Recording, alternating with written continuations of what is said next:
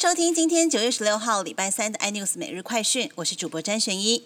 艺人小鬼黄鸿升今年经传在家中逝世，享年三十六岁。小鬼黄鸿升的父亲上午发现儿子时身体僵硬，已经没了生命迹象。不过小鬼昨天还在 IG 线动抛出狗狗的影片，看起来没有任何异状，现在死因不排除是心肌梗塞。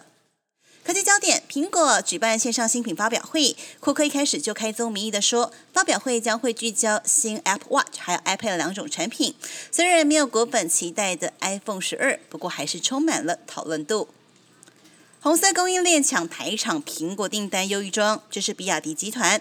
比亚迪集团旗下的比亚迪电子首度证实跻身苹果 iPad 代工伙伴。目前 iPad 主要由红海、广达、人保台厂操刀。比亚迪电子快速 iPad 代工，市场关注是否会采杀价方式抢单，牵动台厂毛利率走势。央视节目主持人李红的求和说，让国民党宣布不以政党形式参加本回的海峡论坛。国民党秘书长李乾龙透露，国台办有提供李红一份致歉讲稿，但李红最后没道歉。